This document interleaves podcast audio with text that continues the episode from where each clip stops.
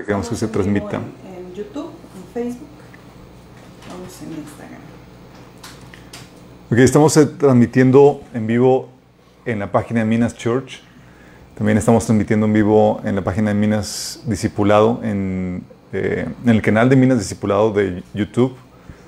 Si estás teniendo alguna problemática con la transmisión de un otro, te, co- te recomendamos que cheques la, el otro canal, la otra, form- la otra transmisión, ya sea en YouTube o en Facebook.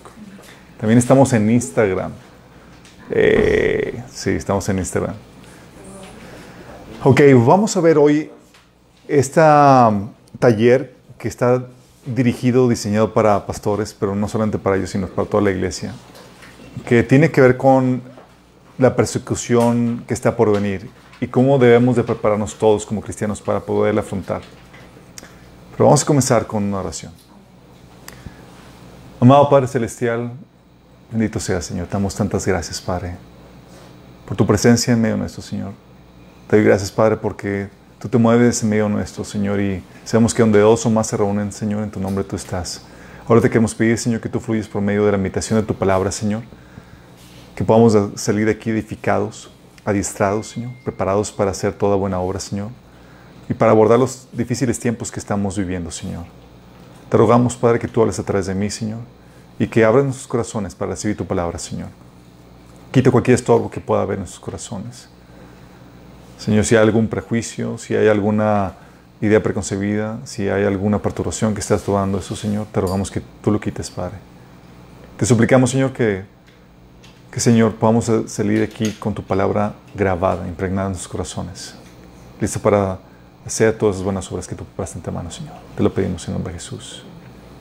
Amén. Ok, chicos, esto va a estar interesante. Eh, Estamos, vamos a ver este, este nuevo material. Eh, es muy importante lo que vamos a ver. Déjame platicarles un poquito acerca de, de qué onda con, esto, con esta temática. Esta temática tiene que ver con la relación que tenemos con el Ministerio de Puertas Abiertas o Open Doors, que es un ministerio que se encarga de documentar toda la persecución que se da a nivel mundial.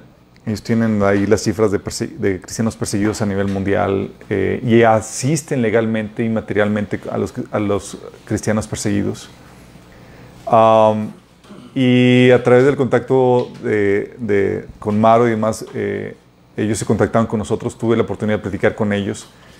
Y en la- recuerdo, esto fue a principios del año, y, en la, y platicando acerca de eso, acerca de- del, de- del ministerio que, que estaban ejerciendo con este Roberto Martínez, que es el líder de eh, aquí en México.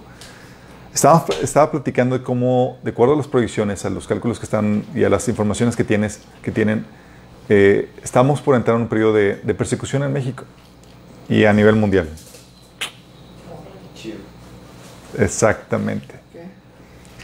Y cuando él estaba comentando acerca de eso, recuerdo en la, en la plática, en la reunión que, que- que tuvimos, eh, hubo afinidad eh, acerca de esto, porque él estaba muy preocupado en preparar a las iglesias. De hecho, ahorita, más que ayudar o asistir a las iglesias que están en persecución, que es algo que no han dejado de hacer, lo que están haciendo, están preparando a las iglesias para, para la persecución que viene.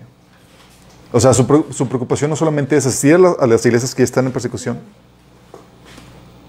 No se oye en cuál.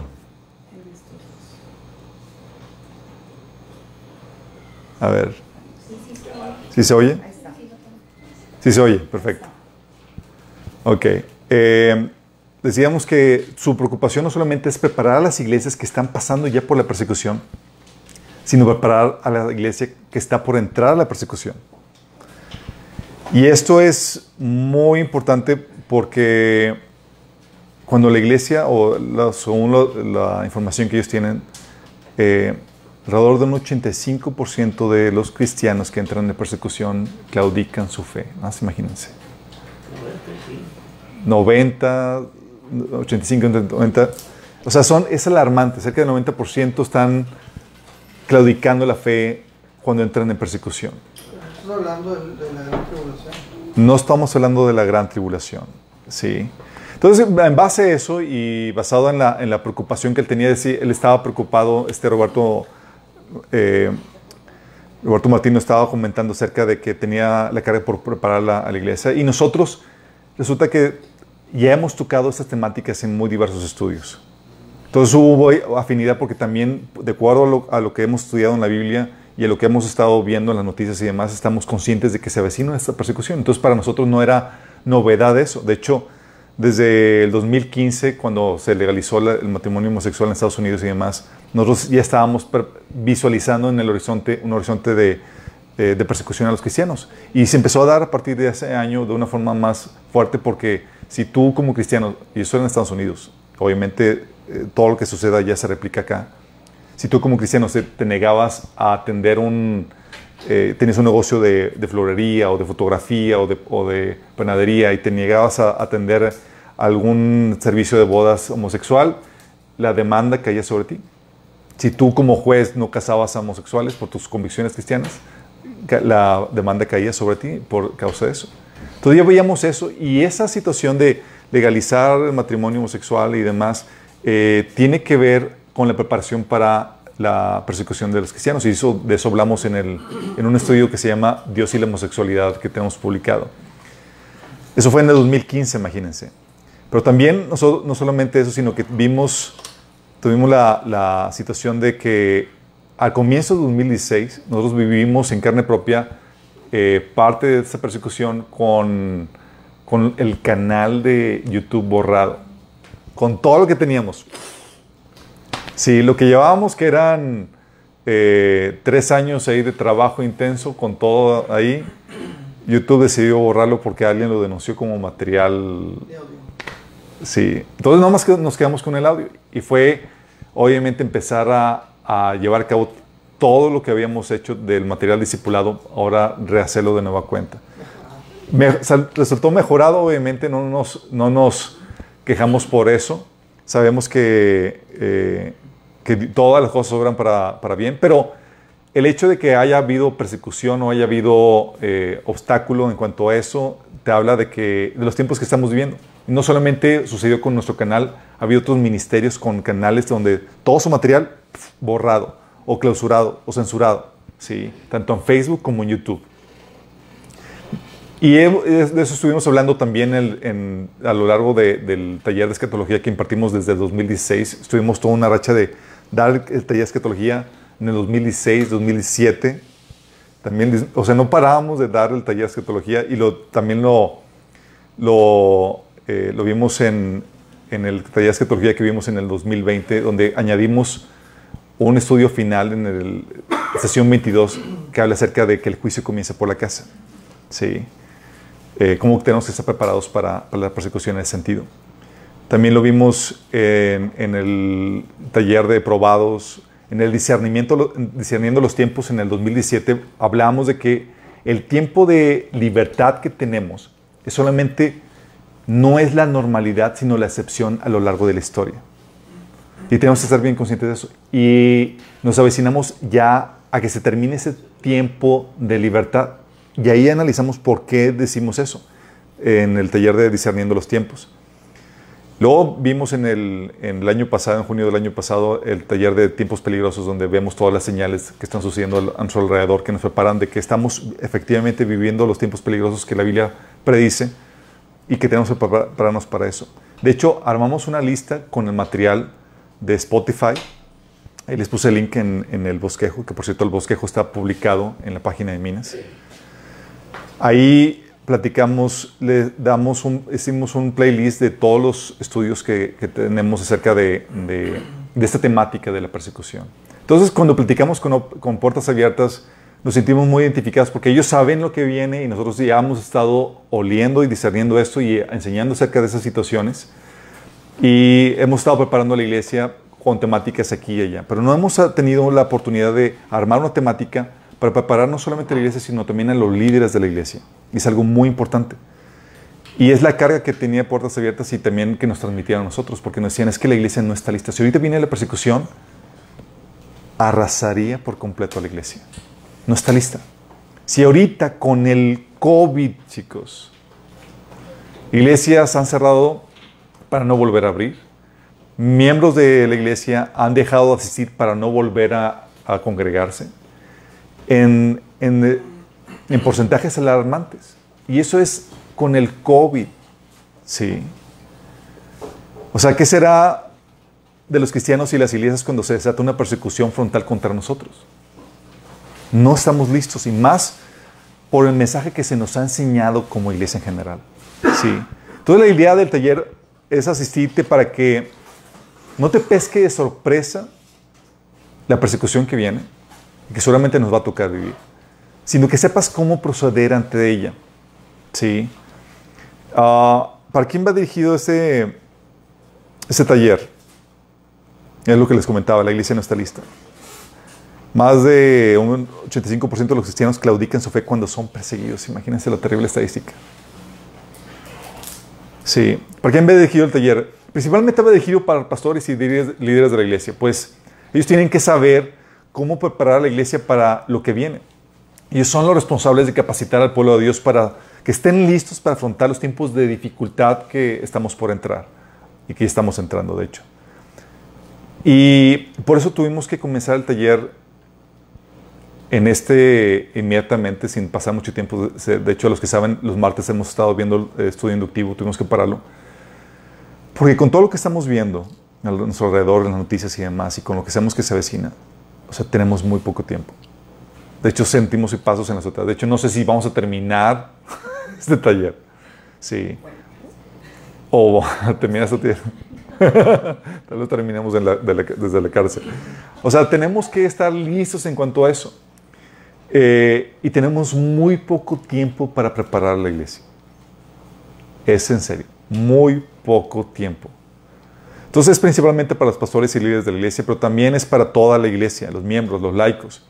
Porque para los que no estén conscientes de eso, de, cómo opera la iglesia en tiempos de persecución, pero en tiempos de persecución es de donde, de entre los laicos, de entre los miembros de la iglesia, es de donde surgen los principales líderes en tiempos de persecución. Personas que ni siquiera nombrados líderes son los que toman la batuta.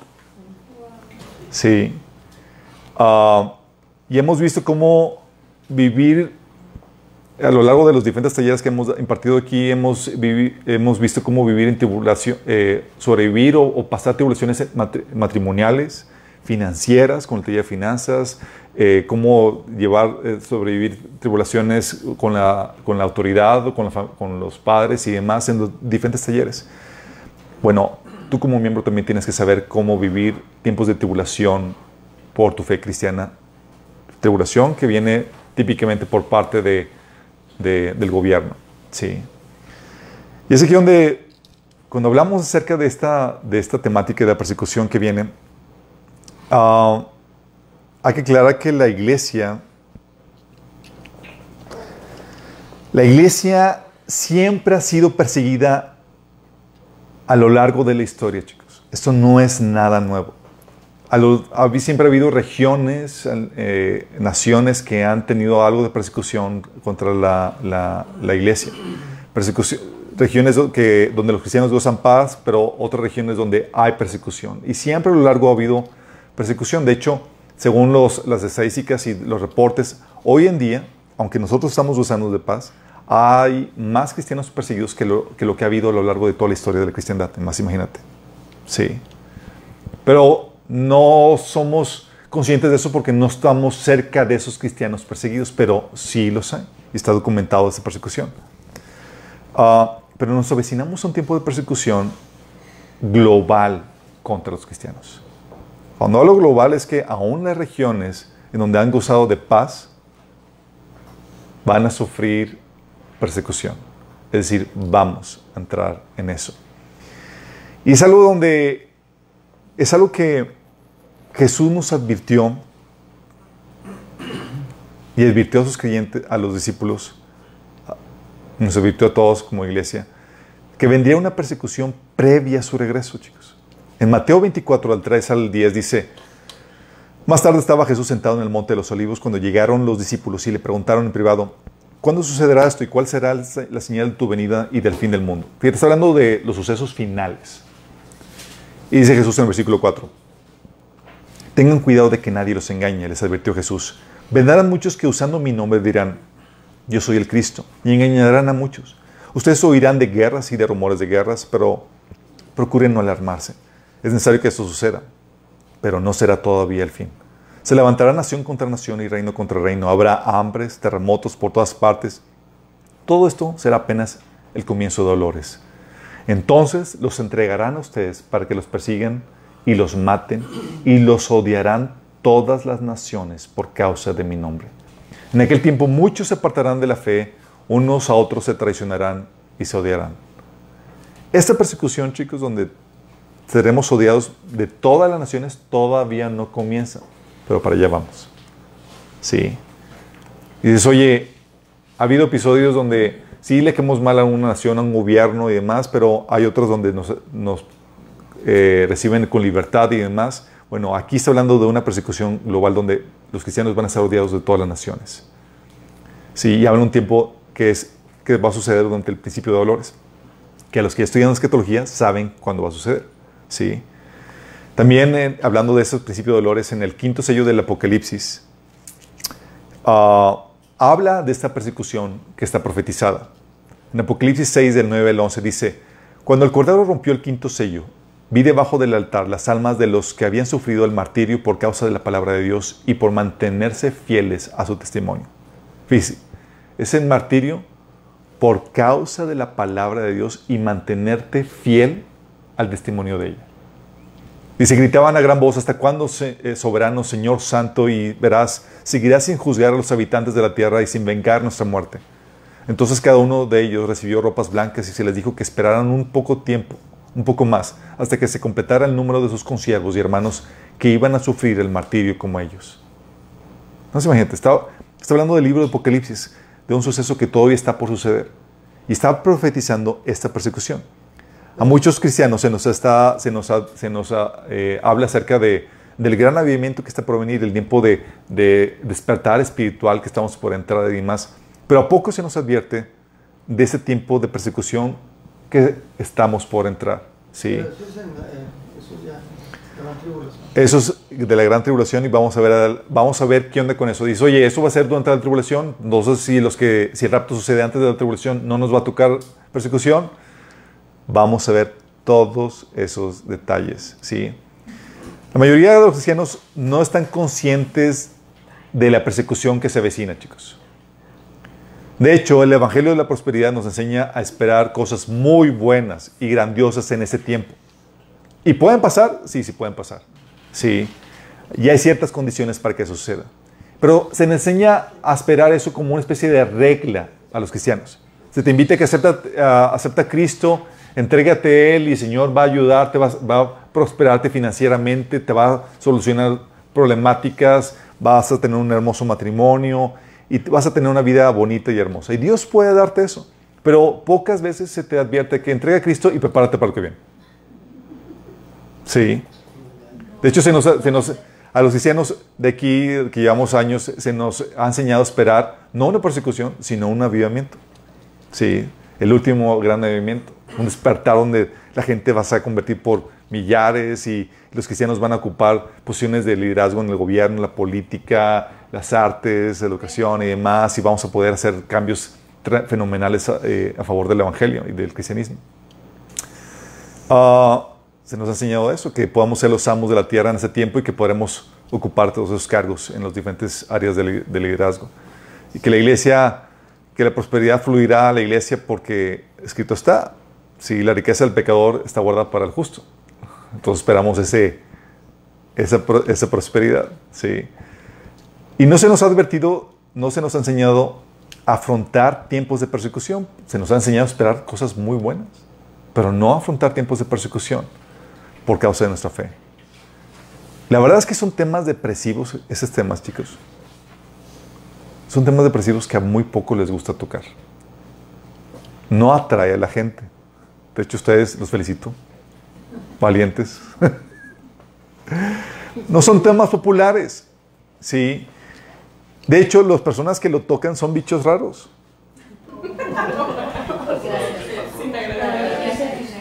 A lo que me refiero es que son las excepciones entre la generalidad. Sí. No es algo que la gente agrade o que quiera escuchar. Sí, es, ayúdame cómo hacerle para que me vaya bien y Dios me bendiga y me, y me prepare para tener un mejor matrimonio, una, eh, unas mejores finanzas y demás. Pero no me hables de, de cómo prepararme para permanecer o prevalecer en medio de la persecución. Y es algo que tú debes saber cómo hacerlo. Sí.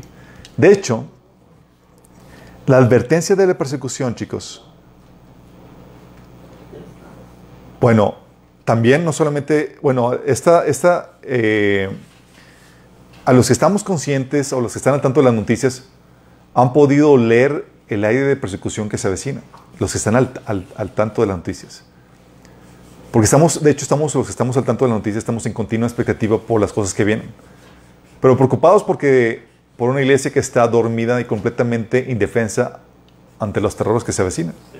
Sí. La mayoría de los cristianos no está consciente de lo que se avecina, chicos. Es la terrible realidad. No está consciente. Y está esperando todavía todas las cosas buenas que se nos ha prometido. Pero esta advertencia de la persecución, chicos, siempre ha estado acompañada del Evangelio. Siempre. Pero hoy difícilmente cuando te comparten el Evangelio, difícilmente te dan la advertencia de prepárate para la persecución. Sí. De hecho, cuando Jesús, desde el comienzo de los Evangelios, en el Sermón del Monte, la primera cosa que Jesús hizo en las bienaventuranzas fue preparar a los discípulos para la persecución. Mateo 5 del 10 al 12 dice, dichosos los perseguidos por causa de la justicia, porque el reino de los cielos les pertenece. Dichosos serán ustedes cuando por mi causa la gente los insulte, los persigue y levante contra ustedes toda clase de calumnias. Alégrense y llénense de júbilo porque les espera una gran recompensa en el cielo. Así también persiguieron a los profetas que los precedieron ustedes. Fíjate, en medio de los primeros cinco capítulos, hablando de la persecución a los seguidores de Jesús y Jesús dándoles ánimos ante esa persecución. De hecho, inmediatamente después, en, el capítulo 10 de Mateo, eh, cuando envía a los doce en la primera misión evangelística, misionera, ¿te acuerdas? Los envía y le dice, ok, los voy a enviar, pero tengo que darles la advertencia de lo que se van a afrontar al momento de hacer la tarea que les he encomendado. Y les empieza a, a redactar lo que, a decir esa advertencia. Fíjate lo que dice Mateo 10, comenzando en el versículo 16. Dice Jesús, los envío como ovejas en medio de lobos. Por tanto, sean astutos como serpientes y sencillos como palomas. Tengan cuidado con la gente. Los entregarán a los tribunales y los azotarán en las sinagogas. Por mi causa los llevarán ante gobernadores y reyes para dar testimonio a ellos y a los gentiles. Pero cuando los arresten, no se preocupen por lo que van a decir o cómo van a decirlo. En ese momento se les dará lo que han de decir. Porque no serán ustedes los que, los que hablen, sino que el Espíritu de su Padre hablará por medio de ustedes. El hermano entregará a la muerte al hermano y el padre al hijo. Los hijos se rebelarán contra los padres y harán que los maten. Por causa de mi nombre todo el mundo los odiará, porque pero el que se mantenga firme hasta el fin será salvo. Cuando los persigan en una ciudad, huyen a otra. Les aseguro que no terminarán de recobrar la ciudad de Israel antes de que venga el Hijo del Hombre. El discípulo no es superior a su maestro, ni el siervo superior a su amo. Basta con que el discípulo sea como su maestro y el siervo como su amo. Si al jefe de la casa le llamaban Belcebú, cuánto más a los de su familia. Así que no les tengan miedo, porque no hay nada encubierto que no llegue a revelarse, ni nada escondido que no llegue a esconderse. Lo que les digo en la oscuridad, díganlo ustedes a plena luz. Lo que se les susurra a oído, proclámenlo desde las azoteas. No teman a los que maten el cuerpo, pero no pueden matar al alma. Teman más bien al que puede destruir el alma y, y al cuerpo en el infierno. ¿No se venden dos gorriones por una moneda? Sin embargo, ni uno de ellos caerá a tierra sin que lo permita el Padre. Y, les, y Él les tiene contados a ustedes aún los cabellos de la cabeza. Así que no tengan miedo. Ustedes valen más, mucho más que, eh, más que muchos gorriones.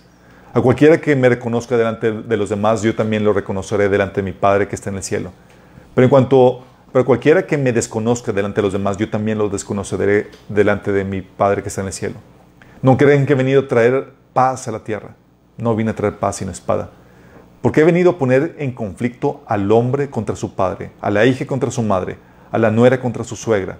Los enemigos de cada cual serán los de su propia familia. El que quiere a su padre o a su madre más que a mí no es digno de mí. El que quiere a su hijo o a su hija más que a mí no es digno de mí. Y el que no tome su cruz y me sigue no es digno de mí. El que se aferra a su propia vida la perderá. Y el que renuncia a su propia vida por mi causa la encontrará. Fíjate, tremendas palabras que eran advertencia de que van a venir cosas difíciles y les menciona el listado de cosas que van a venir. Y les advierte cómo deben de reaccionar y les da el consuelo que van a requerir en medio de esa situación. Le dice, hey, tranquilo, el Espíritu Santo va a ayudarte a saber cómo responder. Hey, cuidado, porque aún de tu misma familia te van a traicionar. Y ten cuidado de amar a tu familia más que a mí. Y empieza a dar toda una instrucción, pero es una instrucción que está dando a los discípulos de recién contratados para el ministerio. recién los reclutó, recién los está discipulando y dice, prepárense, esto es lo que viene.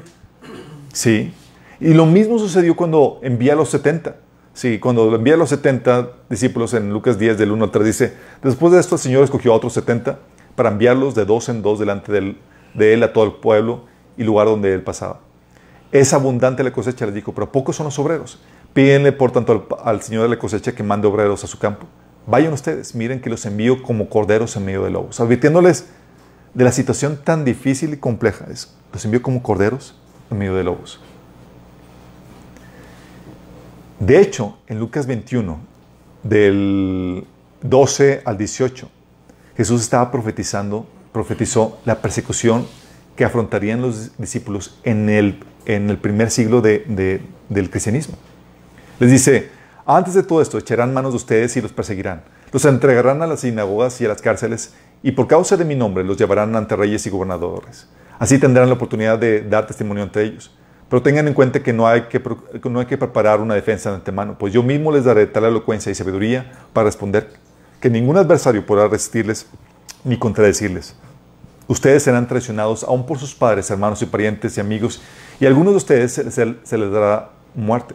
Todos los odiarán por causa de mi nombre, pero no se perderá ni un solo cabello de su cabeza. Si se mantienen firmes, se salvarán.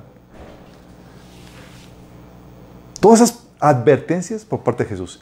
Y antes de su partida, en Juan 15, 18, 21 y Juan 16, del 1 al 4, da una de sus últimas advertencias de persecución. Fíjate lo que dice Jesús.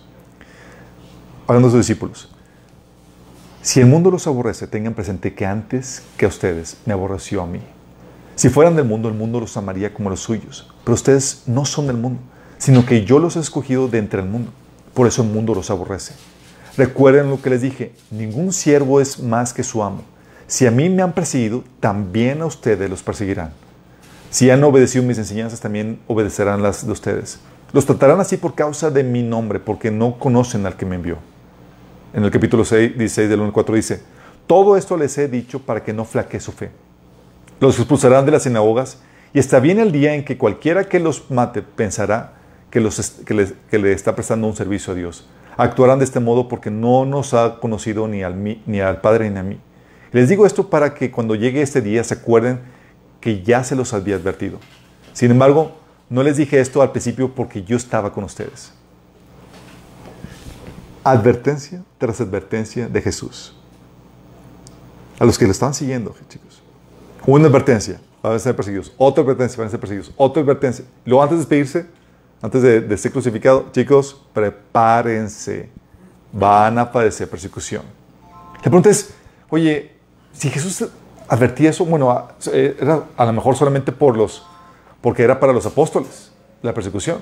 No, no solamente era para los apóstoles. De hecho, Pablo siguió con la misma advertencia a las iglesias. La misma advertencia, compartiendo el Evangelio y dando la advertencia. De hecho, ¿se acuerdan de que los viajes misioneros de Pablo y Bernabé, primer viaje misionero, bueno, fueron a compartir y fundaron varias iglesias durante, eh, en parte de Europa? Y de regreso, dice que, dice ahí en Hechos 14 del 21 al 22, fíjate la advertencia y la forma en que animaban a los, a los creyentes. Hechos 14 al 21 al 22 dice que Pablo y Bernabé, después de anunciar el Evangelio a aquella ciudad y de hacer muchos discípulos, volvieron a Listra, a Iconio y a Antioquía, confirmando los ánimos de los discípulos, exhortándoles a que permaneciesen en la fe y diciéndoles, es necesario que a través de muchas tribulaciones entremos en el reino de Dios. ¿Cómo les animaban? ¿Cómo, ¿Qué les decían? Les advertían de las tribulaciones que iban a pasar como creyentes. Pablo y Bernabé, chicos. O sea, les compartían el Evangelio y les venía la advertencia. El Evangelio compartían juntamente con la advertencia de persecución. De hecho, no sé si recuerdan eh, el episodio de Pablo cuando predicó el Evangelio en Tesalónica. ¿Se acuerdan cuánto tiempo estuvo Pablo en Tesalónica?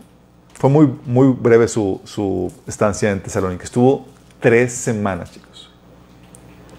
Imagínate estar con Pablo tres semanas. ¿Qué te, ¿Qué te, hubiera gustado que te enseñara Pablo en tres semanas?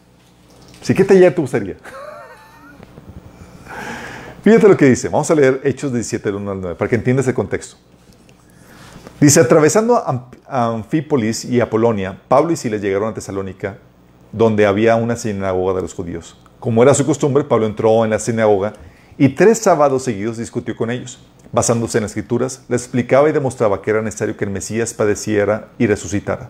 Les decía, este Jesús que les anuncio es el Mesías. Algunos de los judíos se convencieron y se unieron a Pablo y a Silas, como también los, lo hicieron un buen número de mujeres eh, prominentes y muchos griegos que adoraban a Dios. Pero los judíos llenos de envidia reclutaron a unos maleantes callejeros con los que armaron una turba y empezaron a alborotar a la ciudad. Asaltaron la casa de, Jasón en busca de Pablo y Silas, con el fin de, de procesarlos públicamente. Pero como no los encontraron, arrestaron a Jasón y algunos otros hermanos ante las autoridades de la ciudad, gritando, estos han trastornado al mundo entero. Estos que han trastornado al mundo entero han venido también acá. Y Jasón los ha recibido en su casa. Todos ellos actúan en contra de los decretos del emperador, afirmando que hay otro rey, uno que se llama Jesús. Al oír esto, las multitudes y las autoridades de la ciudad se alborotaron. Entonces exigieron fianza a Jasón y los demás para dejarlos en libertad. Y fue de ahí donde Pablo y, Silas huyeron, ¿saben a dónde? A Berea. Sí. Y de Berea se fueron a Atenas. Bueno, estando Pablo en Atenas, les manda una carta.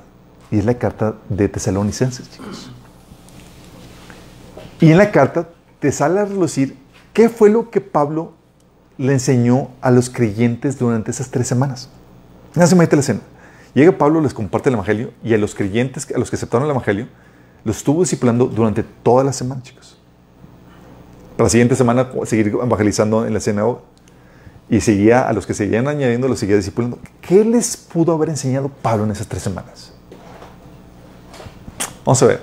Voy a traer varias partes de la epístola de Tesalonicenses. Primera Tesalonicenses, le voy a leer capítulo 1 del 4 al 7, capítulo 2 del 13 al 20 y capítulo 3 del 1 al 8. Escuchen. Pablo estaba muy preocupado por ellos. Dice, Sabemos, amados hermanos, que Dios los ama y los ha elegido porque, para que sean su pueblo. Pues cuando les enviamos, les llevamos la buena noticia, no fue solo con palabras, sino también con poder, porque el Espíritu Santo les dio plena certeza de que, de que lo que decíamos era verdad. Está hablando de que Pablo diciendo, oye, les compartimos el Evangelio y el Espíritu Santo se manifestó, con señales y prodigios. Y ya saben de nuestra preocupación por ustedes, por la forma en que nos, en que nos comportamos entre ustedes. Así que, así que recibieron el mensaje con alegría del Espíritu Santo a pesar del gran sufrimiento que les trajo. Iglesia Tesalonicenses, chicos, se convierte y habla aquí del sufrimiento que les trajo. Dice, de este modo nos invitaron a nosotros y también al Señor. Como resultado, han llegado a ser un ejemplo para todos los creyentes de Grecia, es decir, toda Macedonia y Acaya. ¿En qué? En su persistencia en medio del sufrimiento, chicos. Más adelante dice, por tanto, Nunca dejamos de darle gracias a Dios de, que, de cuando recibieron su mensaje de parte nuestra. Ustedes, nos consideraron nuestras, ustedes no consideraron nuestras palabras como solo ideas humanas. Tomaron lo que dijimos como la misma palabra de Dios, la cual por supuesto lo es. Y esta palabra sigue actuando en ustedes los que creen. Y luego, amados hermanos, sufrieron persecución por parte de sus propios compatriotas. De esta manera imitaron los creyentes de las iglesias de Dios en Judea, quienes por su fe en Cristo Jesús sufrieron a manos de su propio pueblo, los judíos. Pues algunos de los judíos mataron a los profetas y otros incluso mataron al Señor Jesús. Ahora también nos han perseguido a nosotros. Ellos no agradan a Dios y actúan en contra, eh, en contra de toda humanidad al, traer, al tratar de impedir que prediquemos la buena noticia de salvación a los gentiles. Cuando hacen esto siguen amontonando sus pecados pero la ira de Dios por fin los ha alcanzado. Amados hermanos, después de estar separados de ustedes por un breve tiempo, aunque nuestro corazón nunca los dejó. Hicimos todo lo posible por regresar debido a nuestro intenso anhelo de volverlos a ver. Teníamos muchas ganas de visitarlos de nuevo y yo, Pablo, lo intenté una y otra vez, pero Satanás no lo impidió. Después de todo, ¿qué es lo que nos da esperanza y alegría? ¿Y cuál será nuestra orgullosa recompensa y corona al estar delante del Señor cuando Él regrese? Son ustedes. Sí, ustedes son nuestro orgullo y nuestra alegría.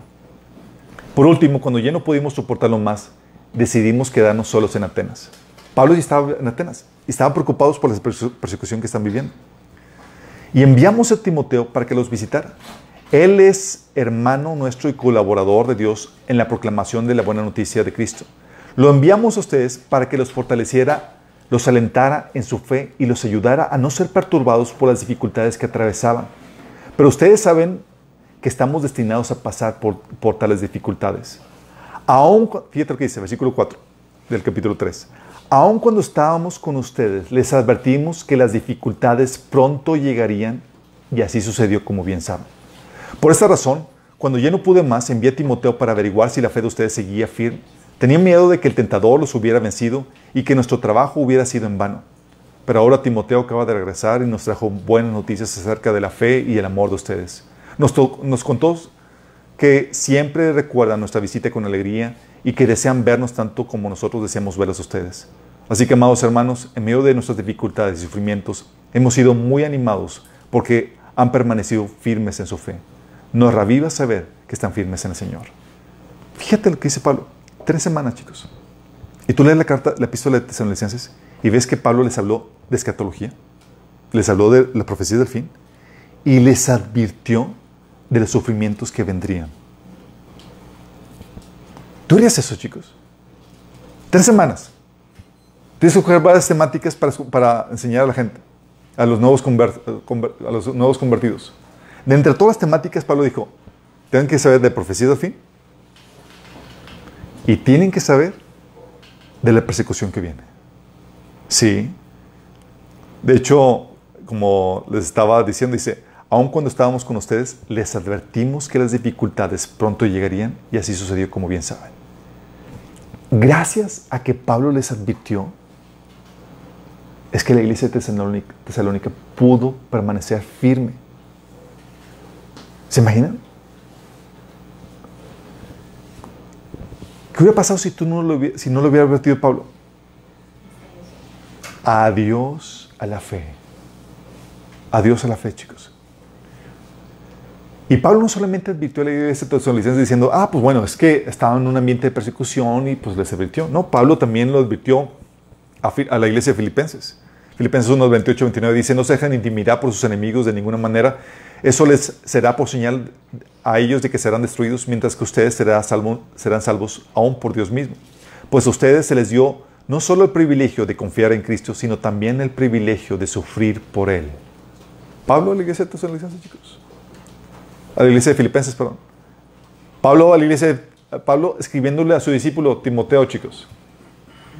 Segundo Timoteo 2 del 3, eh, capítulo 2, versículo 3 y versículo del 18 al 13 dice, tú pues sufre penalidades como buen soldado de Jesucristo.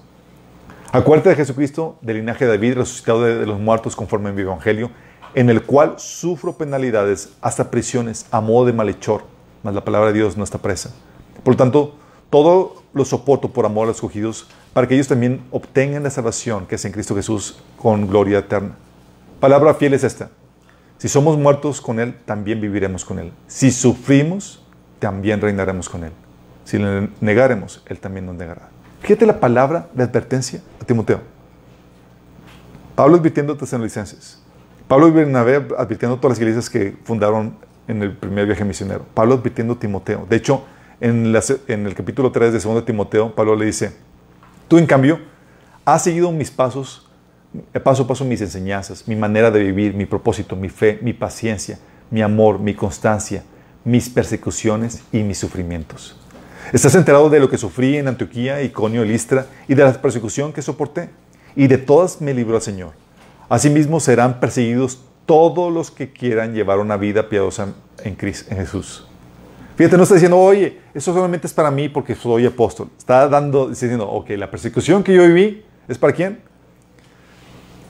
para todos los que quieran vivir una vida de sumisión a Cristo. Dice, asimismo serán perseguidos todos los que quieran llevar una vida piadosa en, en Cristo Jesús. Mientras que esos malvados embaucadores irán de mal en peor, engañando y siendo engañado- engañados. Fíjate la advertencia. Hablando de que eh, eso es para todos, esta persecución. Y Pablo lo está mencionando para que Timoteo no se haya sorprendido ni se encuentre perplejo por la situación de persecución que llegara a vivir por tratar de vivir una vida de sumisión a Jesús. Pero eso es para todos, chicos. De hecho, el autor de Hebreos también hablaba de esta persecución de los creyentes. Algunos dicen que el autor de Hebreos es Pablo. Yo voto por Bernabé. Pero quien sea que fuere, en Hebreos 10 del 32 al 39 dice, acuérdense de los primeros tiempos cuando recién aprendían acerca de Cristo. Recuerden cómo permanecieron fieles aunque tuvieron que soportar terrible sufrimiento. Algunas veces los ponían en ridículo públicamente y los golpeaban. Otras veces ayudaban a los que pasaban, a los que pasaban por, por lo mismo. Sufrieron junto con los que fueron metidos en la cárcel y cuando ustedes les quitaron todos sus bienes, los aceptaron con alegría. Por lo tanto, no desechen la firme esperanza que tienen en el Señor. Tengan presente la gran recompensa que les traerá. Perseverar con paciencia es lo que necesitan ahora para seguir haciendo la voluntad de Dios. Entonces recibirán todo lo que han prometido. La palabra de persecución que estaban diciendo, hey, acuérdense cuando permanecían fieles, ahora tienen que permanecer, cuando per- permanecían fieles en medio de la persecución, ahora tienen que permanecer así. Pedro también estaba dando advertencia de persecución a los creyentes. 1 Pedro 1 del 6 al 7 decía Pedro, así que alégrense de verdad, les espera una gran, una alegría inmensa, aunque tienen que soportar muchas pruebas por un tiempo breve. Estas pruebas demostrarán que su fe es auténtica. Está siendo probada de la misma manera que el fuego, eh, el fuego prueba y purifica el oro. Aunque la fe de ustedes es mucho más preciosa que el mismo oro. Entonces su fe, al permanecer firme en tantas pruebas, les traerá mucha alabanza, gloria y honra en el día que Jesucristo sea revelado a todo el mundo. Fíjate la advertencia de Pablo. Dice, hey, alégrense en medio de este tiempo de prueba, de persecución que están viviendo. Y lo reitera en el capítulo 3, versículo 13 al 17. Dice, ahora bien, ¿quién querrá hacerles daño si ustedes están deseosos de hacer el bien? Pero aún si suben por hacer lo correcto, Dios va a recompensarlos. Así que no se preocupen ni tengan miedo de las amenazas. En cambio, adoren a Cristo cuando, como el Señor de su vida.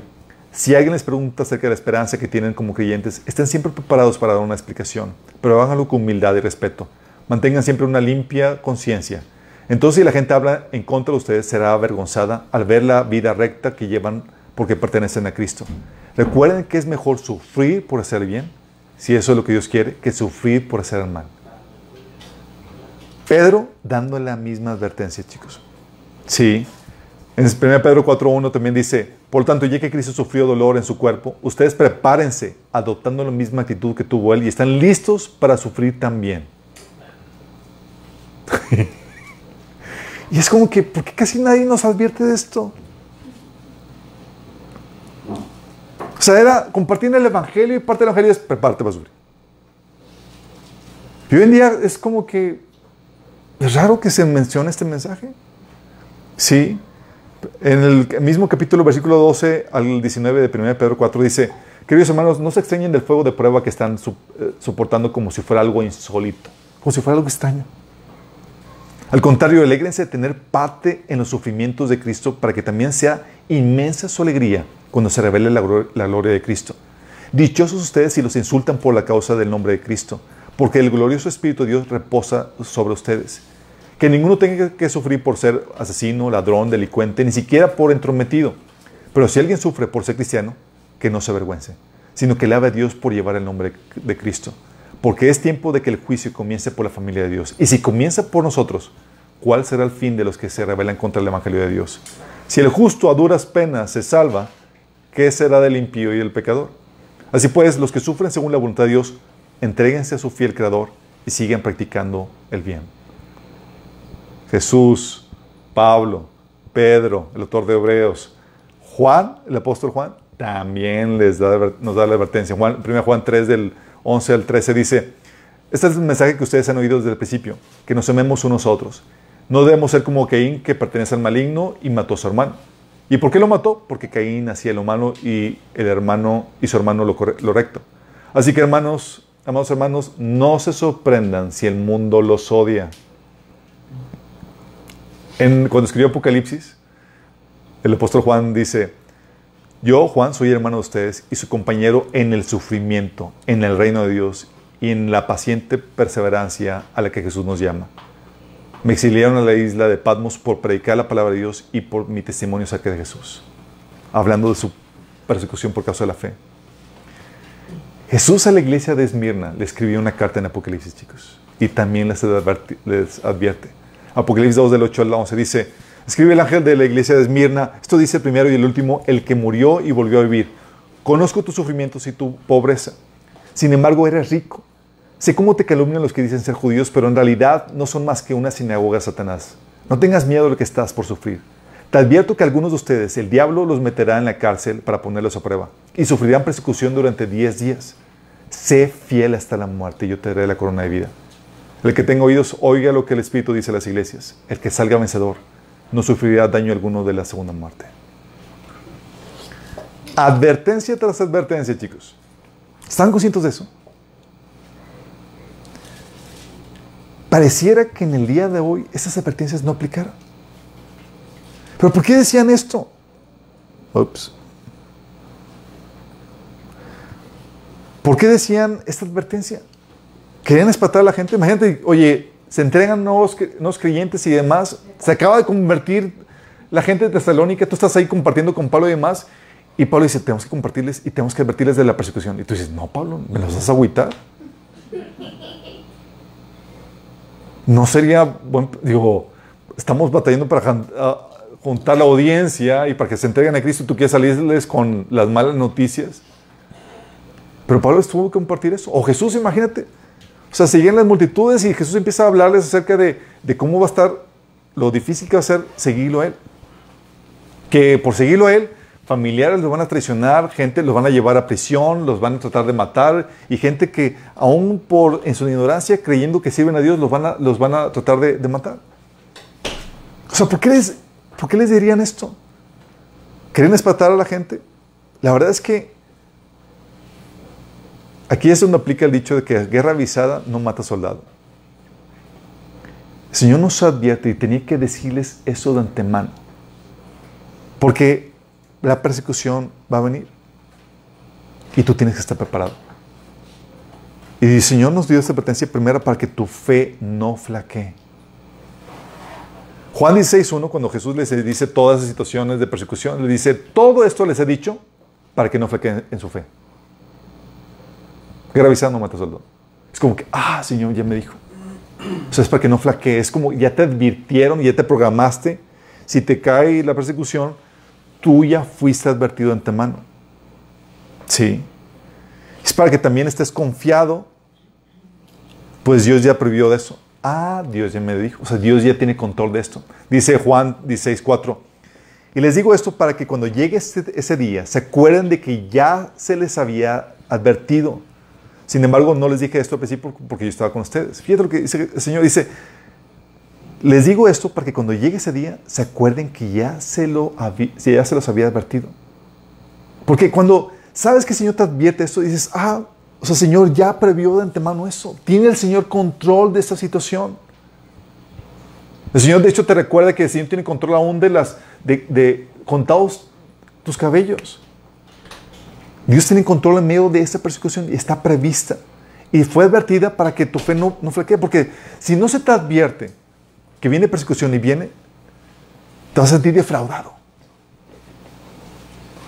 Defraudado, te vas a sentir que, chin, o sea, no me advirtieron, o sea, no sabía que iba a venir eso. Y vas a ser tentado a claudicar la fe.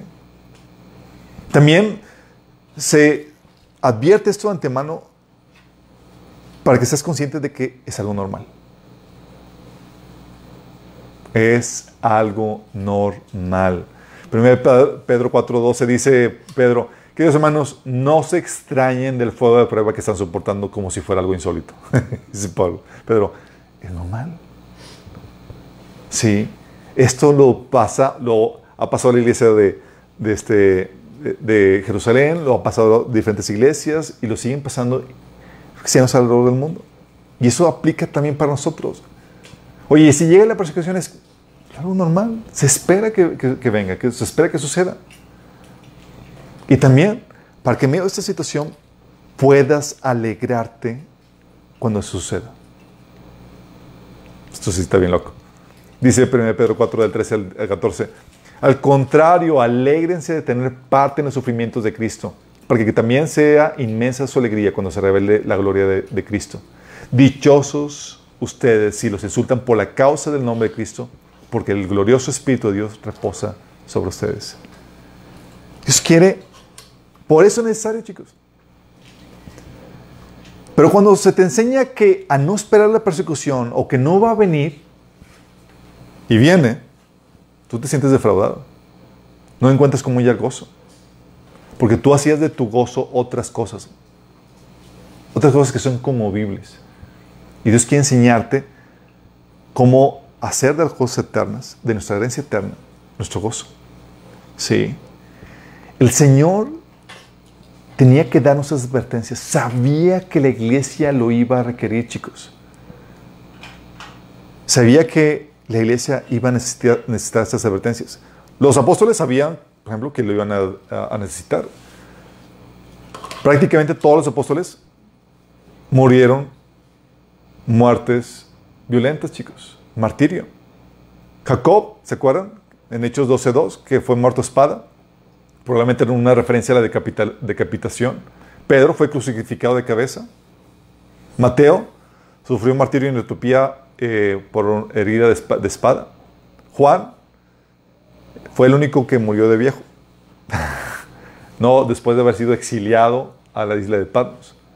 Santiago eh, aparentemente eh, fue, eh, según la- todo esto son obviamente tradiciones, no tenemos los datos exactos, pero fue apedreado y lo golpearon con un garrote hasta matarlo, imagínate, a Santiago. Sí. Judas Tadeo fue asesinado con flechas cuando se negó a negar su fe en Cristo. Judas, el hermano de Cristo, según la iglesia ortodoxa, eh, estaba, fue crucificado y atravesado por flechas. Sí. Bartolomé eh, fue en Turquía mar- martirizado, ¿sí? donde fue azotado con un látigo hasta morir.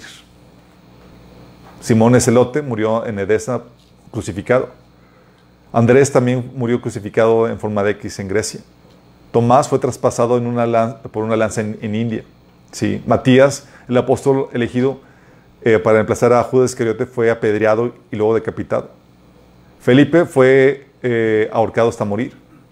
Marcos en, en Alejandría de Egipto fue arrastrado por, los caballos, por las calles hasta morir. Lucas fue colgado por los sacerdotes idólatras de Grecia hasta, hasta que murió. Pablo fue torturado y después decapitado por el emperador Nerón en el año 67. O sea, requerían ayuda, chicos. Requerían ser advertencias. Imagínate si no te hubieran advertido eso. Entonces hubiera sentido, ¿qué, ¿qué pasó, Señor? O sea, nunca me dijiste que esto iba a pasar. Pues me dice, no, todo esto te lo digo antemano para que tú estés tranquilo. Y tu fe no flaquee. Y al contrario, puedes encontrar la esperanza sabiendo que Dios tiene el control de todo esto y puedes incluso gozarte. Y dices, bueno, pero esos son los apóstoles. Los apóstoles entienden que tenían que pasar esto porque eran las columnas, los baluartes de, de- la iglesia. Pero, pero el resto de los cristianos, también la iglesia primitiva, chicos, sufrió persecución. Sí. De hecho, por el tipo de persecución, porque aguantaban la- el vituperio y todo lo que estaban pasando, en, en Hechos 5.13 dice que nadie más se atrevía a unirse a ellos, aunque toda la gente los tenía en alta estima. ¿Por qué crees que nadie se atrevía a unirse a ellos, chicos? Porque oye, a estos no los tratan muy bien. Digo, son ejemplares y demás, pero a su mecha. Digo, unirse a ese grupo de personas perseguidas, no cualquiera. Sí. ¿Por qué? Eran expulsados de, su reunión. En, Juan 12, 14 habla que los expulsaron de la sinagoga, chicos, por ser cristianos. Adiós tu, tu, tu red social, tus amigos y demás con quienes compartías en la sinagoga y demás, es expulsado por aceptar a Jesús como, como creyente. Era cárcel, ¿sí?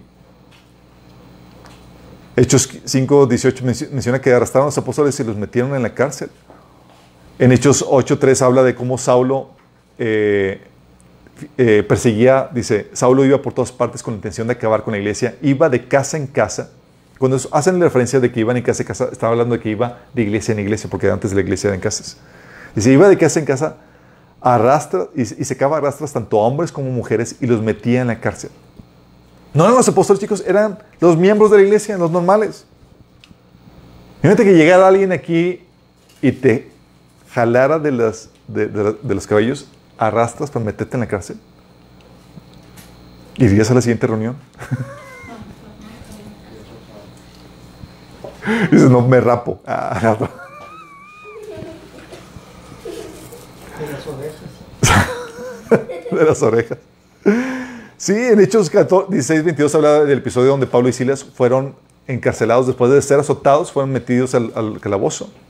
Sufrían cárcel, chicos, sufrían también despojo de propiedades. Hebreos 10, 34 dice, dice que, porque los presos también, eh, de los presos también nos compadecisteis y, de- y el despojo de vuestros bienes sufristeis con gozo, sabiendo que tenéis en vosotros una mejor y perdurable herencia, herencia de los cielos. Fíjate que te quiten tu carro, tu casa, te, despojen de... ¿Qué fue eso? Muchos tuvieron que moverse del lugar.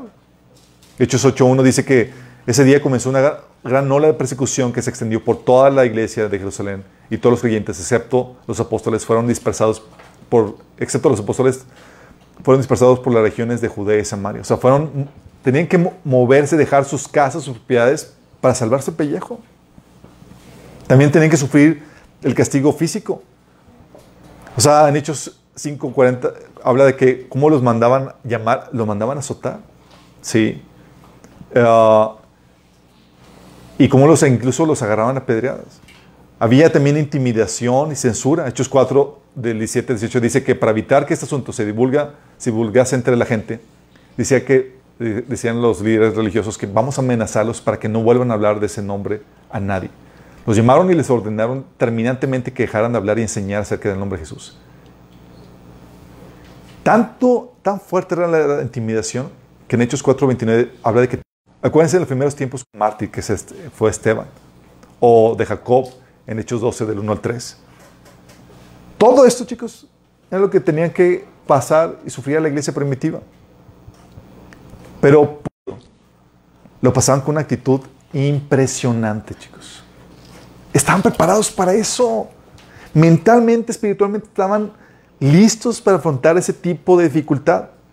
Imagínate, Hechos 5 del 41, tras ser azotados, dice, los apóstoles salieron del concilio con alegría, porque Dios los había considerado dignos de sufrir deshonra por el nombre de Jesús.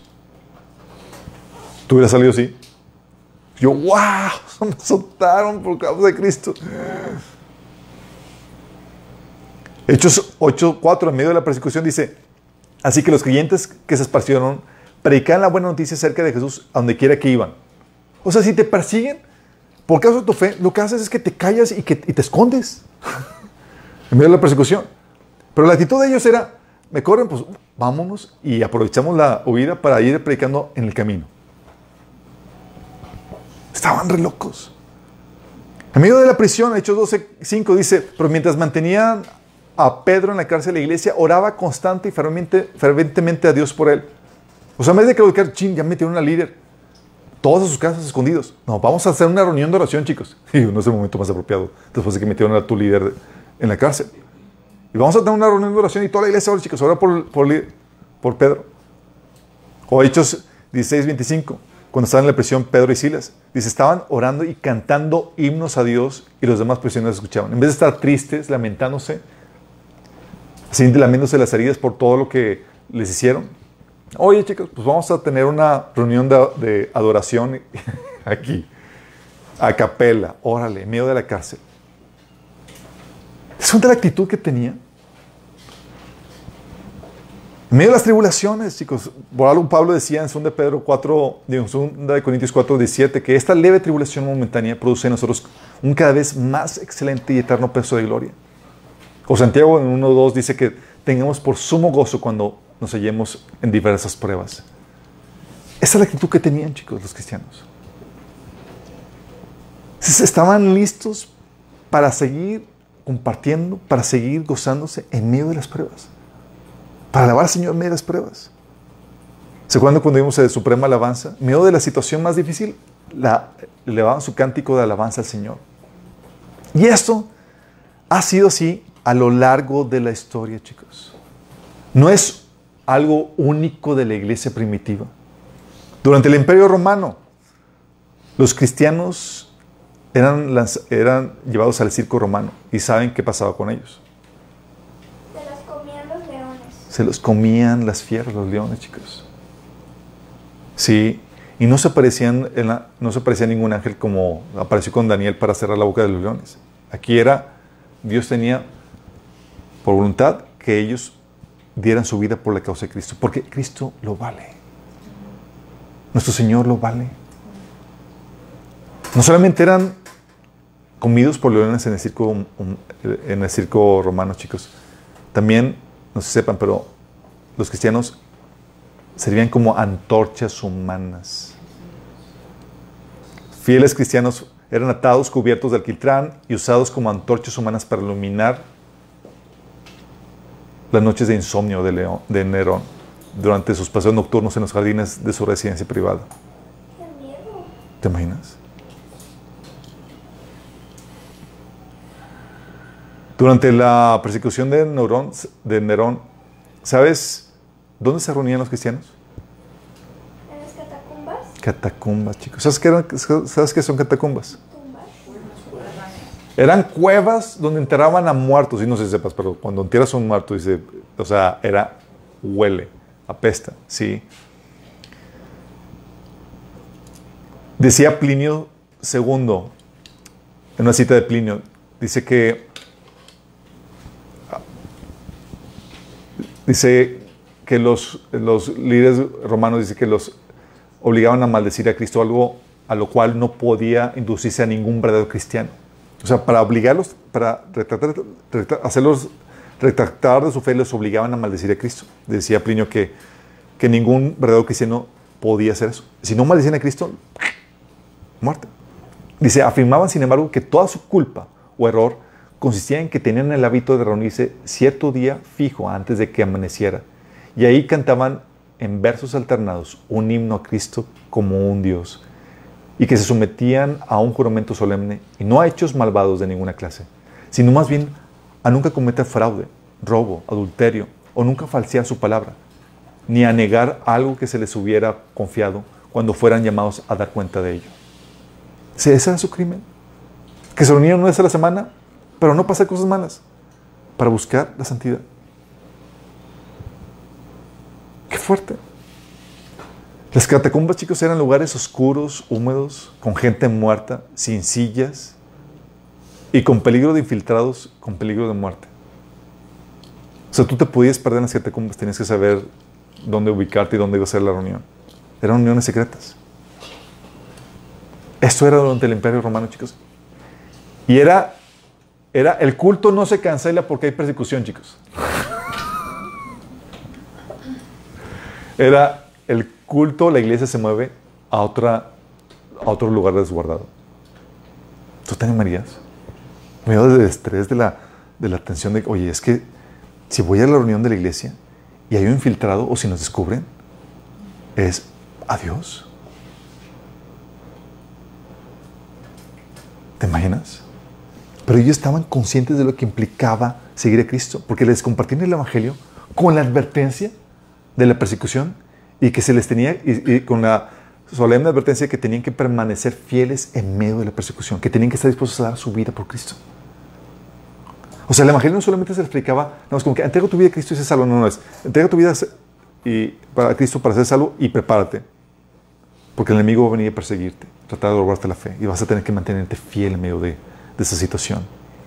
Eso durante el, el Imperio Romano. Durante la Inquisición, chicos, uh, la persecución de la iglesia romana, católica romana, eran las más sanguinarias. La Inquisición, chicos, uf, era la corte eclesiástica para descubrir y castigar a los herejes. Bajo ella, a todos se les exigía informar contra los herejes. O sea, había espión, espías por todas partes, chicos. Tú no sabías si al que le ibas a compartir el evangelio iba a darle informe a la iglesia acerca de, de tu fe. Cualquier sospechoso podía ser torturado sin saber el nombre del acusador. O sea, lo, lo metían, te torturaban y quién te, quién te acusó, quién fue o cuál. No, nada. El proceso era secreto. El inquisidor pr- pronunciaba sentencia y la víctima era entregada a la autoridad civil para ser encarcelada de por vida o para ser quemada. Los bienes de la víctima se confiscaban y se repartían entre la iglesia y el Estado. En el periodo inmediatamente después de, Inocencio III, chicos, eh, uno de los papas, la Inquisición hizo su obra más mortífera al sur de Francia, por ejemplo, aun cuando hizo grandes multitudes de víctimas en España, Italia, Alemania y los Países Bajos. Más tarde, la Inquisición fue el arma principal del intento papal para sofocar la reforma protestante.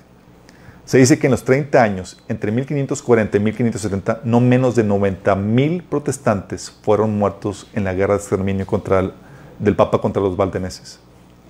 A los hombres se les descuartizaba, se les sacaban los ojos, se les enterraban agujas en los ojos, se les empalaba, es decir, por atrás les encajaron eh, un palo. A las mujeres también. No se respetaba a ancianos ni a niños. Monjes y sacerdotes dirigiendo con crueldad, crueldad implacable y saña brutal la obra de tortura y quemar vivos a hombres y mujeres inocentes y haciéndolo en el nombre de Cristo, por man- el mandato directo del, vicario de Cristo. La Inquisición era una de las cosas más infames en toda la historia. Inocencia. Así es. Te pescaban en una reunión protestante, chicos. Cuello. Se enteraban de que te habías bautizado de grande. Cuello. Tenías una Biblia. Cuello. De hecho, la Iglesia Católica persiguió a, a- todos aquellos que traducían la Biblia. Wycliffe, William Tyndale, Casiodoro de Reina, Cipriano de Valera, fueron perseguidos y asesinados por la, eh, la obra de traducir o hacer accesible la Biblia a la, a la gente. Y también ha habido testimonio que una mujer tuvo que esconder su Biblia dentro de un pan y coserlo para que los soldados no la descubrieran. Obviamente había formas muy creativas de esconder Biblias. O sea, conseguir una copia de la Biblia, chicos, era monumental. Era un libro prohibido y de un costo altísimo. ¿sí? Los creyentes intercambiaban versículos. Yo tengo versículo, Juan, ¿cuál tienes? Y se cambia, intercambiaban versículos. Arriesgaban su vida al tener una copia de la Biblia, al leerla, al estudiarla. Y aunque era riesgoso, lo hacían, chicos. En la ex Unión Soviética, bajo el régimen socialista de la Unión Soviética, las reuniones de oración clandestinas o reuniones de alabanza eran en silencio. Cantaban al Señor en silencio, chicos. En mute. Si se enteraban de que estaban cantando de más, era, los mandaban a Siberia. No sé si sepan qué onda con las cárceles. Era, los mandaban a Siberia a trabajo forzado. Era temperaturas así congeladas. Había redadas en las iglesias de casas donde llegaban así de repente, sabían, había infiltrados y que podían, que detectaban cuando había reunión y llegaban y llegaban para darles palizas, matar o meter la casa a los que ahí se reunían. Hay testimonios de personas, me tocó leer un libro de un ex eh, policía de la Unión Soviética que se convirtió a Cristo después, pero que él platicaba de cómo llegaban, hacían redadas contra eso y golpeaban hasta casi ma- dejaron medio muertos a los, a los, a los miembros. Sí. Pero no por eso dejaban de tener reuniones de oración. Y lo que le impresionaba el testimonio es que se volvía a topar a las mismas personas en las redadas. Eran discípulos que ponían en peligro su vida. En China, chicos, además de las típicas redadas contra iglesias en casa, las cárceles y la intimidación, ahora también te quitan tu seguro social si, no- si dejas de congregarte en la, en iglesia. Tienes tu seguro social. Si te enfermas, bye. Si te congregas. Te prohíben entrar a la universidad si vas a la iglesia cristiana. Oye, pues tu carrera, tu, tu futuro, tu éxito profesional y demás, o la fe en Cristo. Y no paran por eso, sino que siguen siendo, siguen, siguen yendo. Imagínate el viejito, así estoy enfermo, me quitaron el seguro social, pero aquí estoy para adorar con mis hermanos y aprender más de Cristo. O el creyente chino que dice, mi compromiso por Cristo es mayor y no dejaré a la iglesia aunque eso trunque mi carrera y me impide conseguir un trabajo de mejor paga. Qué fuerte. Creyentes teniendo ese tipo de compromiso. ¿Por qué, chicos? Pues sabían que eso implicaba la fe. Se les había advertido. Y a nosotros se nos olvida porque no estamos en un ambiente de persecución. No todavía. Pero Dios sabe que necesitamos una refrescada. Obviamente hay los casos de Cuba. No sé si han escuchado testimonios de Cuba de cómo los metían a la cárcel y tra- trabajo trabajo forzado. Irán. Ahorita hay un movimiento en Irán en medio de la persecución, chicos. Corea del Norte. Campos de concentración, trabajo forzados. Miles de cristianos, chicos. Hoy en día, son cosas de hoy en día, chicos. Pero como no estamos de cerca, siguiendo de cerca esas situaciones de peligro o de persecución, a veces nos olvida y necesitamos una refrescada, pues Dios sabe lo que viene. Y tú debes estar preparado mentalmente, espiritualmente incluso materialmente para lo que viene. Hoy ya tenemos un cristianismo de cristal, donde los cristianos sin persecución, chicos. Así porque conflictos materiales abortaron la fe. Sí, no, es que ya me maté a mi esposa y demás y ya se fue al mundo y o y su esposa no fue la KGB, no fue eh, Hitler persiguiendo, o sea, no aguanta. O una crisis económica, es porque, Dios permitió esta crisis económica, sienten defraudados y abortan la fe. O tienen expectativas no cumplidas de que Dios no les concedió esto o aquello que esperaban y abortan la fe. Sí, o desastres, situaciones difíciles donde, Señor, ¿por qué permitiste que mi hijo muriera y demás? Y abortan la fe. O sea, sin necesidad de persecución. Estamos en una generación de cristianos. Y esta generación de cristianos es la que tenemos que preparar porque es la que va a afrontar la persecución, la terrible persecución que viene, imagínate.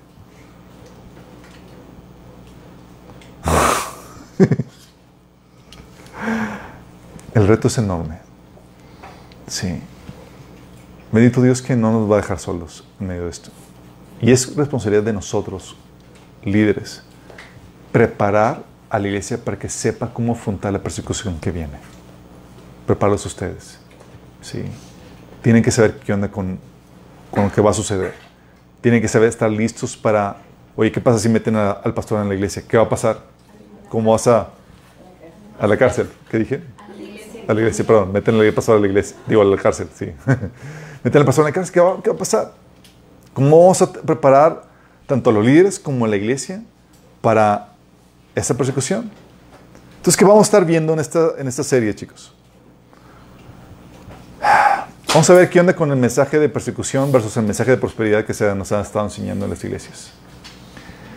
El mayor problema para que la iglesia no sepa afrontar la persecución es que ha absorbido o ha tragado un mensaje de prosperidad, donde todo te va a ir bien, donde Cristo va a hacer que tengas una vida preciosa en abundancia y demás. Y no se te da esa advertencia que, como hemos visto, se les daba a los cristianos primitivos y que se da a lo largo de la iglesia a todo aquel creyente que quiera seguir a Jesús. Vamos a ver, ¿por qué vale la pena sufrir por la causa de Cristo? Oye, si voy a sufrir, que haya cambio, ¿por qué vale la pena hacer eso? ¿Por qué no mejor tener una vida tranquila, sin sufrimientos y evitando ese tipo de, de cosas? También vamos a ver que- por qué podemos discernir que los tiempos de persecución realmente vienen. Obviamente, la pregunta típica, ¿nos tocará la persecución si el rapto es antes de la tribulación? ¿Nos va a tocar? Dice, no, es que el rapto va a ser antes. Vamos a ver qué onda con eso. Sí. Las formas también en que va a venir la persecución, en las que viene y vendrá la persecución, a manos de quién va a venir. Oye, si viene la persecución y nos va a tocar vivir algo de ella, tendremos que convertirnos en preppers, tenemos que empezar a juntar comida, hacer bunkers ahí subterráneos eh, ¿cómo vamos a prepararnos física, materialmente ante esa situación? Sí. Un hermano le preguntaba a uno de, hermano de Open Doors, y dice, oye, bueno, y ya hay lugares así donde los cristianos podemos huir, donde podemos escondernos de... Sí. Oye, vamos a ver cuáles son los efectos de la persecución. ¿Cuál debe ser tu respuesta ante la persecución? Vamos a ver los aspectos técnicos de la persecución. ¿Qué onda con las cuestiones legales, abogados y demás? ¿Qué onda con la cuestión técnica o ética de la persecución? Oye, ¿puedo mentir? Sí.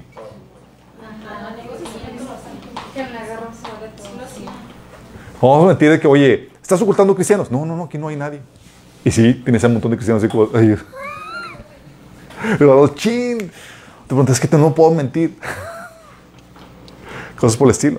Oye, ¿podemos vengarnos de, de- del que me está persiguiendo y demás? Oye, también vamos a ver qué onda con las doctrinas o prácticas a las que uno debe estar dispuesto para dar su vida. ¿Por qué? Oye, te están persiguiendo porque. Porque no crees en el. En el por, asunto, del diezmo. Ah, X. Digo, eso sí lo pueden negar. De hecho, algo que hacían, y una de las cosas por las cuales salió, el canon, chicos, de la iglesia eh, del Nuevo Testamento, era porque a los cristianos se les tenía que, están dispuestos a dar su vida por la fe y por las escrituras. Pero estaban surgiendo libros apócrifos. Entonces tuvieron que saber, ok, estos son los libros autorizados o son reconocidos por la Biblia. ¿Por qué? Porque si imagínate que te llega el evangelio de, de- de Judas. y dices, oye, lo tengo, voy a dar mi vida por este, sí o no. O sea, tienes que saber por qué cosas sí dar la vida y por qué cosas no. Había que identificar qué cosas sí podías negar y qué cosas no. Y así pasa ahora. Sí, tienes que identificar, ok, qué asuntos sí puedo ceder y qué cosas no puedo ceder. Y por cuáles debo estar dispuesto a dar mi vida. Tienes que identificar eso. También tienes que saber cuál es el modelo de iglesia que resiste la persecución. No todo modelo de iglesia resiste la persecución, chicos. Hay un cierto modelo bíblico de iglesia que es a prueba de persecución. Debes de tener también la fe que resiste la persecución. La mentalidad que te lleva a resistir la persecución con éxito. ¿Qué cosas de tener? ¿Qué forma de pensar debes de tener aquí para que puedas incluso gozarte en medio de la persecución? Todo esto vamos a estar viendo.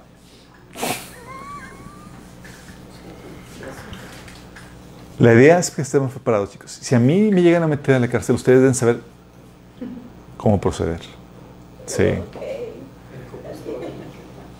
El copastor.